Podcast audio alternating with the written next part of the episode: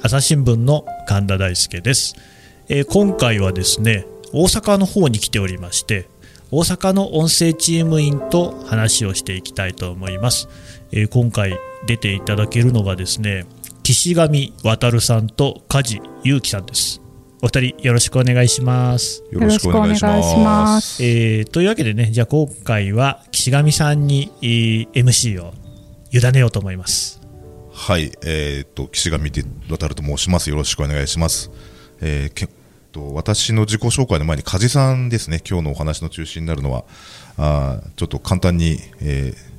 ご挨拶をしていただけますでしょうか。はい、えー、梶裕樹と言います。えー、入社が2006年で、えー、千葉の総局に配属され、その後秋田に行って、えー、また記者をやり。その後、えー、震災の年ですね2011年に、えー、編集者として東京にやってきました、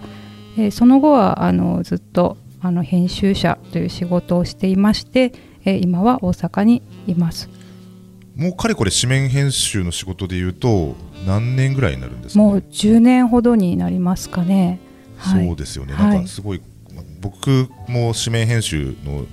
仕事が長いんですけども梶さんの方が1年先輩に当たるんですよね。はい、であのいろいろとあのすごい見出しとかすごい勉強させてもらうことが多いんですけれどもまあ簡単にじゃあ多分指名編集の仕事っていうのをご紹介するのは初めてだと思うので、はい、まあ、簡単にどういう仕事なのかっていうのをちょっとこう説明をしていただければなと思います。はいわかりました、えー、編集者の仕事というのはまず記者さんが書いて出してきてくれた記事を、えー、最初に読む人間になります。で読んで、えー、1枚の、まあ、紙面例えば1面があったらあのどの記事を、まあ、どのくらいの大きさでどこに置こうかなっていうことを考えたりで見出しをどんな風にしようとかあとはレイアウトを考えたりいわゆるま新聞の顔作り、まあ、商品としての形にしていくっていうような仕事になります。はい、そうですね、はい、あの結構これが楽しいのと大変なのと、そうですね。両方あるんですけども、はい、神田さんは、ね、記者さん記者さんね出向部の記者として最前線で活躍された時期が長いかと思うんですけども、こう新聞紙面編集の仕事ってどういうイメージをお持ちでしたか？あのねえっ、ー、と長い定規を持ってるよね。木の持ってますね、ね、あ木はね今プラスチックなんですよ。プラスチックなんだ、はい、ああれでなんかすげえ線引いてるよね。線引いてる あれは何なんですか？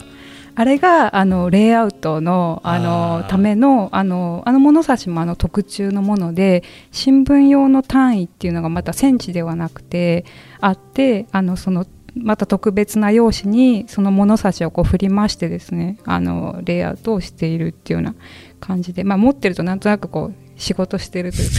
編集者っぽい感じが出ますよね。まあ、あのもうちょっと補足しますとあのあれ売借っていう言い方をするんですけどあのえっ、ー、と、メモリがですね、1行ずつのメモリになってるんですよね。あれを当てることによって、ここのスペースには何行入るんだっていうのが測れるようになってます。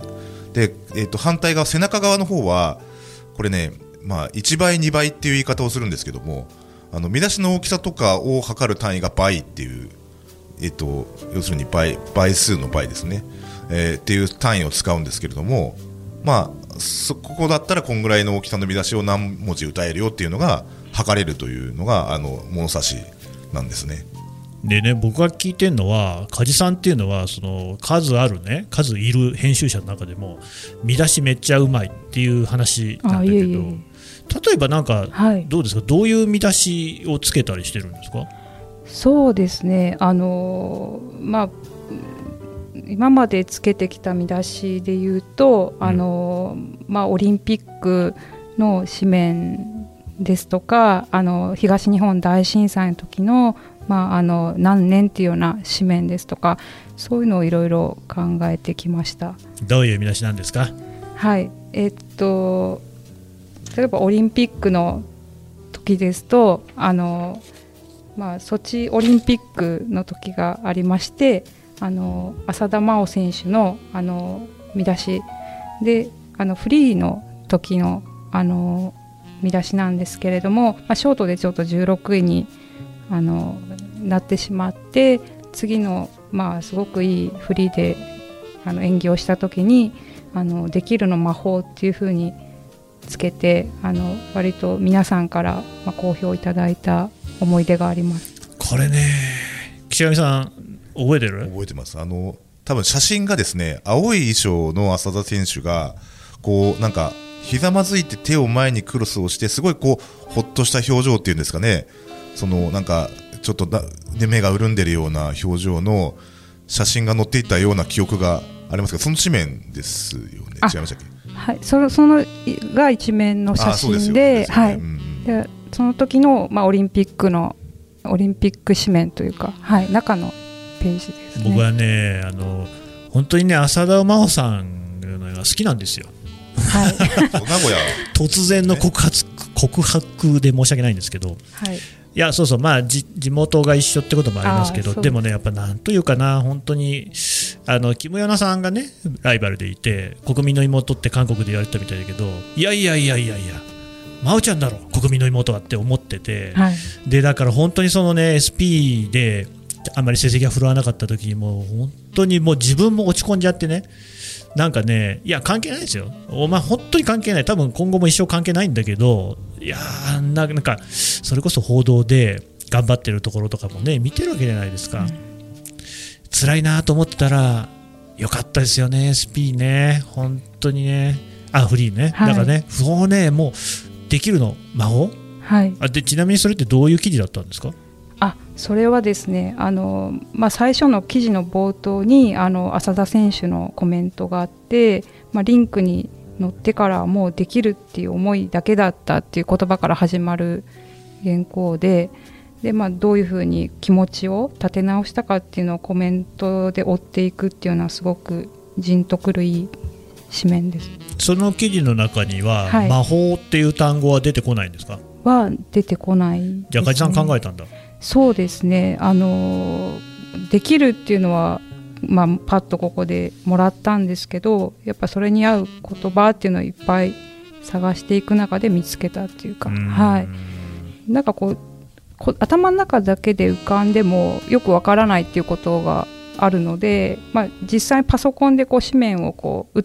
手で打っていく時に見出しをこう活字でバッて置いた瞬間に写真とのまああの浅田選手のこう強い眼差しとか広げた腕とかあのそういう、まあ、衣装の、まあ、ひらめきみたいなところと合っているなっていうのがやっと分かったというかそこそういう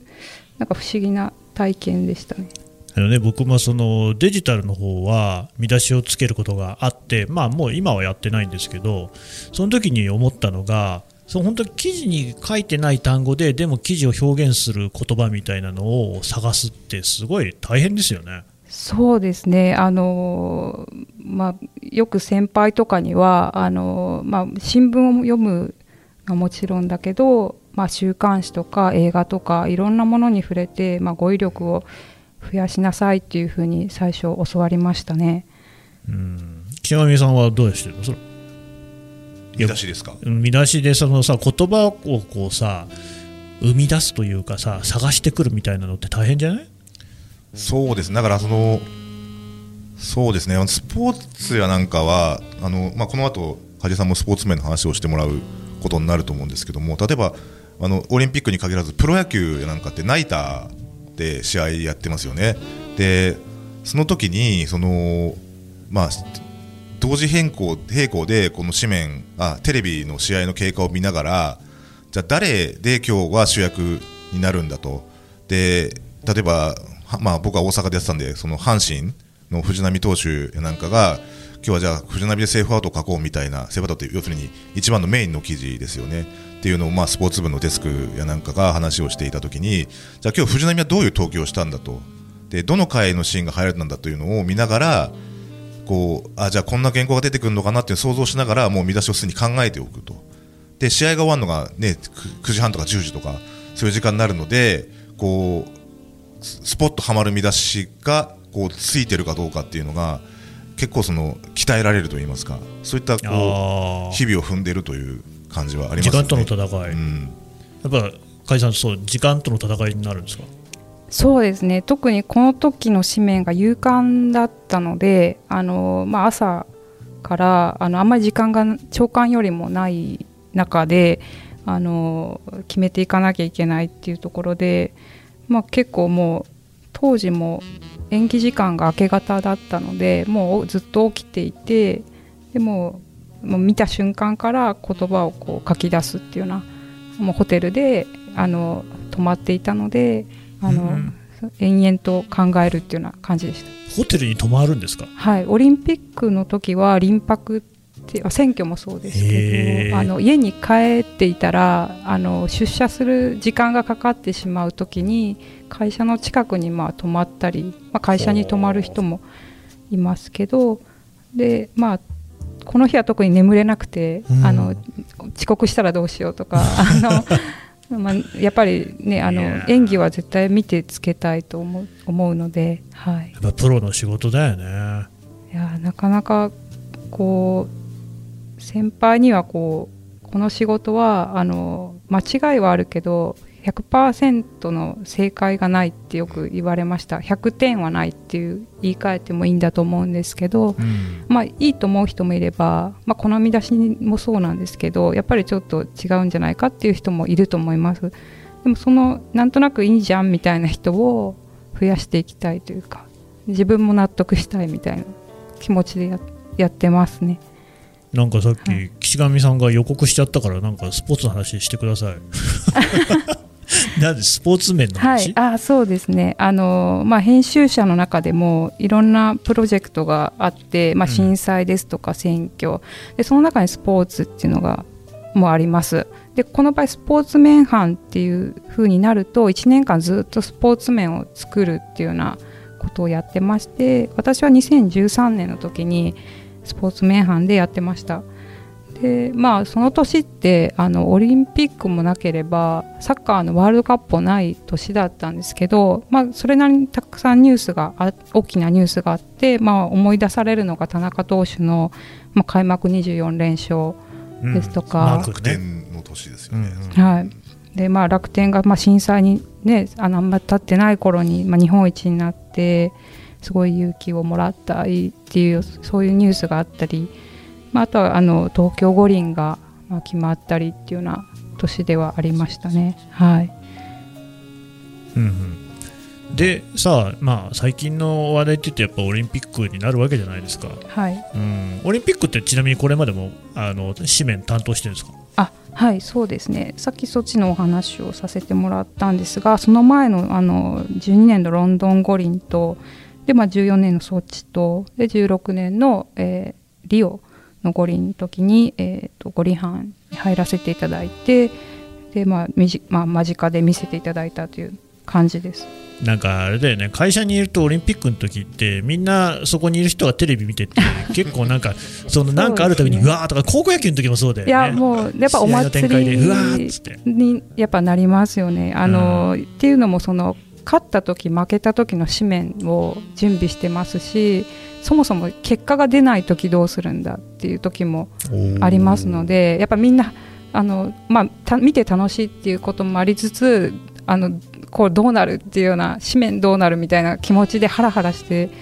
まあ、見ててやっぱりこう結果が出るとうわってなっちゃいますよね。こう盛り上がっちゃいますよね。いろんなところからあのもうわーみたいな声が出てるのはやっぱいてまあこういやほらね。僕はあの国際報道部にいたじゃないですか、はい、で国際報道の内勤に入ってると僕らはだから国際ニュースを24時間入ってるのを見てくる見てるわけですよ。高校野球とかで盛り上がってるの聞くと本当になんか舌打ちしますもんね。ね。なんで俺だけこうなんかその なんか中東のテロの話とか追ってんのかなってまあそれ大事な仕事なんだけど。いやなんかねでもちょっと楽しそうだなっていうそのなんていうの羨ましいなっていうね妬みはあったね。いやわかります。あの 結構あの殺伐としたというかシリアスなニュースをやってる時にスポーツ面班だけわーってプロ野球で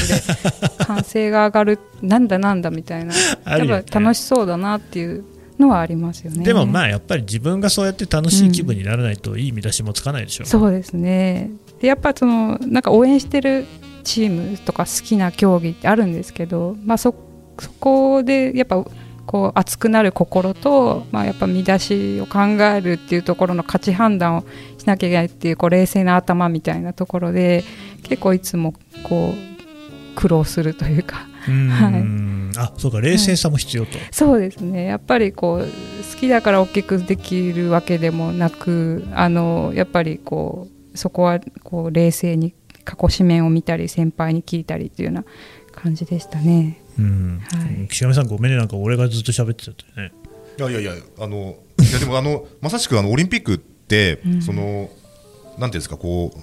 毎回こう当時のそのスポメンのチーム大体まあデスクプラス4人ぐらいのチームとあとそのなんか若手の精鋭みたいなメンバーがまあ今で今だと東京、大阪のその編集センターの中から選べられるわけですね。で私は1回だけその18年のピョンチャンオリンピックを担当したことあるんですけども梶さんはなんとロンドン、ソチ、リオって3回連続であそうなんですねやりたいって言ったのもあるんですもちろん。はいでその中でその、まあ、やっぱり、うん、それぞれそのロンドンもソチもリオもそれぞれその、まあ、時差が全然違うところでやってると思うんですけども、ねはい、まあ、その辺の準備であるとか、うん、そのそのまあ、大変だったその後半のギリギリに結果が出るとかそう。いったところもたくさんあると思うんですけども、ね、なんかその印象に残ってるものとかあれば。そうですね。あの、まあ、ロンドン五輪とかでいうと9時間ぐらいの時差があって、まあ、夜組んでいると、まああのまあ、向こうはまだ明るい時間帯でバンバンこう結果が飛び込んでくるわけで、まあ、おろあの下ろそうというか紙面が出来上がって印刷にまあ OK って出そうとすると、まあ、金メダルみたいな銀メダルみたいになるとやっぱりその数分間で組み替えるっていうようなことが発生してで、まあ、ロンドンの頃は私まだあの本当に paypay だったのでそういう先輩の神業みたいな組み替えをあの紙を持って私は紙を持ってもうろうろすることしかできないかったしあの、まあ、データをチェックするみたいな仕事しかできなかったんだけどやっぱり見てかっこいいなってすごい思いました、うん、結構そのまた準備がものを言うそうですね。はい。まあ、結構そのオリンピックの時ってもうい何週間下手したら1か月ぐらい前にどの日のどこの面を担当するかって出るじゃないですか、はい、そうするとこう何の競技の日だなって分かるわけですよね。ね。おそらくそのあの浅田選手のその、はい、オリンソチ五輪のその女子のフリーの日が自分だと思った時から準備が始まるんだと思うんですけどうわなんか最初嬉しくてあの、まあ、それは個人的にファンだからっていうのもあるんですけどもうそこからそうですねあの、まあ、準備特に自分の担当する競技に、まあ、狙いをつけてあの、まあ、可能性を調べたりとか、まあ、過去の紙面を全部めくったりとかそういうことが始まりますね。はい、っていう中で、まあまあ、そこの話を絞るとあれですけど、あのー、結構その前の日のその、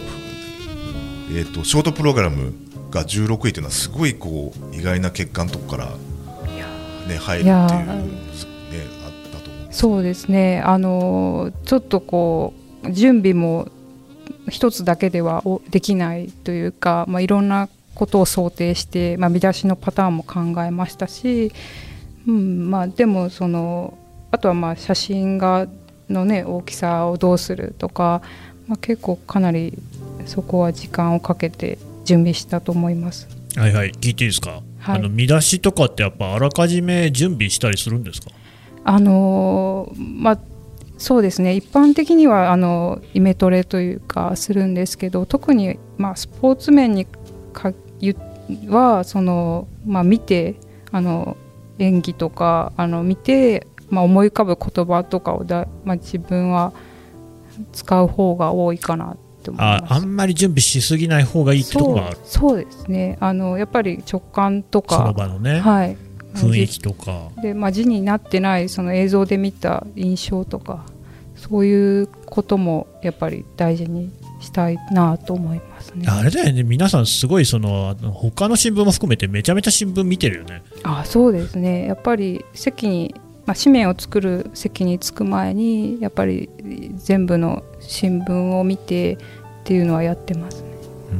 うん、岸山君やっぱりそれ大事なの？あのまあそうですね。あの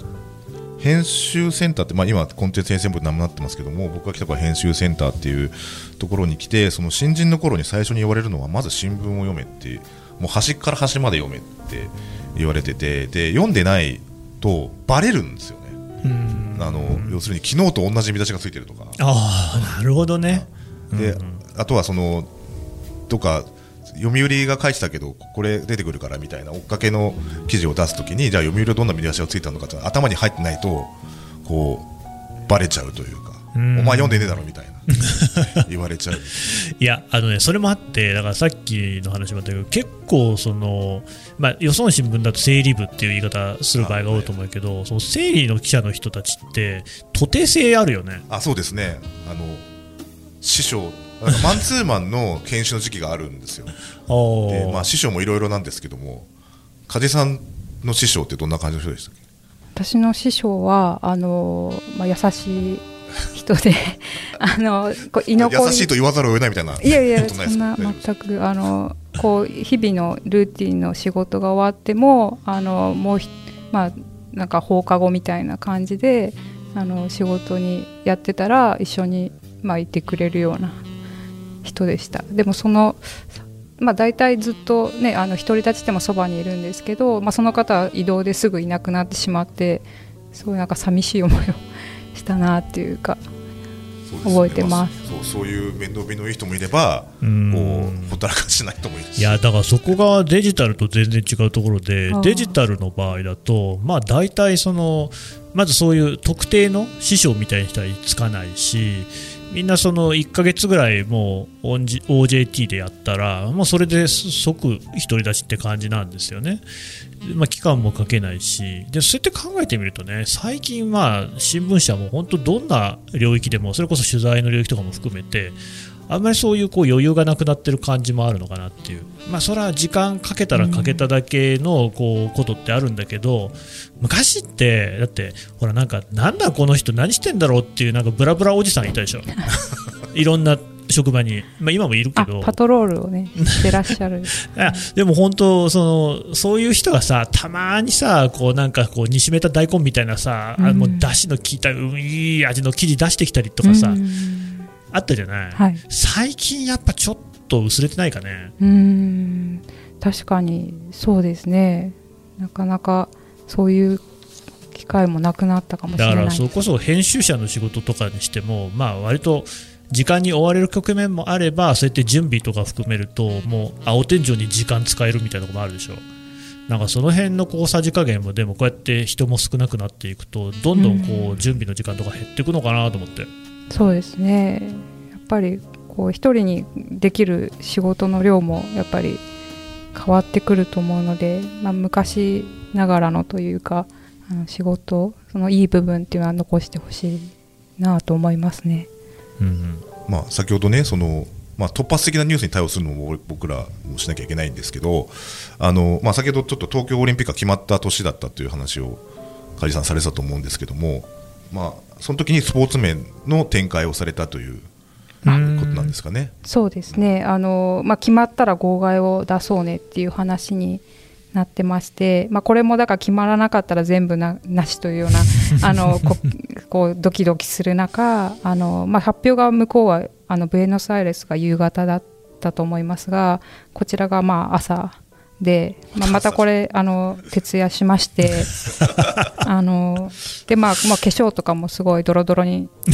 あのもう長官もやってるのでドロドロ、ね、ドロドロにななる中あの、まあ、わっと決まってで、まあ、そのわってなったこうテンションで号外をみんなで作るというような感じでしたね。結構気合入れて作ってたんでしたっけ？そうですね。先輩方がメインだったんですけどあのもうやっぱり何何日も前というか何何ヶ月も前からどういう構想にするとかあのもう写真を集めてとかあのそういう感じで一生懸命作りました。配りに行ったりとかも？あ配その時配ってくださったのは、まあ、他の方だったんですけれどもあのそういう様子とかもあのテレビ局も取材にへあれ何？編集セットの人って配りに行くの？あ時々行きますね。はい、あそうなんだ、はい、へえそれは知らなかったな。新橋の駅とかあれがね、今、号外なんかもこうプレミア価値みたいに出て、メルカリで売られちゃったりしてるもんね。そうですね。結構こう欲しいってね来られる方もいたりしてはい。うん。どうですか、そんな梶さんから見て、最近のこのオリンピックの状況、いやー決まった頃に、まあ、まず7年後かと思って、自分はいくつになってるとか思っちゃったんですけれどもあの、まあ、その当時の号外を見るとやっぱ「おかえり五輪」ですとか「あー感動東京は待っている」とか、まあ、そういうやっぱりこう熱のこもった見出しなんがこう並んでるわけです。でもやっぱ今こうやって7年経つと、まあ、こんなに変わっているなんて思わなかったなっていうようなそんな気持ちが正直なところですね。でも、もしやるとなったら、またうん。その五輪班に入りそうですか、いやーもうねやっぱ五輪班って憧れみたいなところがあるので、ねやまあ、でもあの社会面とかね一面とかでももちろん五輪に関われるので、ああ。何かの形で、ね、やるとしたら関わりたいなって思いますが、そこまでのハードルがなかなか高いんだろうなと思ってます。木上さんやりたい？やりたくなさそうだね。あのそうですね、まあ、紙の編集者としてはそそこのメンバーに入るのはその名誉といいますか。名誉だね、うん。そら。うんですね、まあ、でも東京どんな感じですか？オリンピック。え、東京の雰囲気？いや、冷め切ってるけどね。うん、冷めたピザっていうか、いや、だから本当、オリンピックはかわいそうだなっていう感じするよね。そうですよね。うん。オリンピック自体は別に俺も見たいなと思うけどさ、まあ、この状況ではね、いろいろとね、そのやんなくてもいいような発言をする人もいるしね、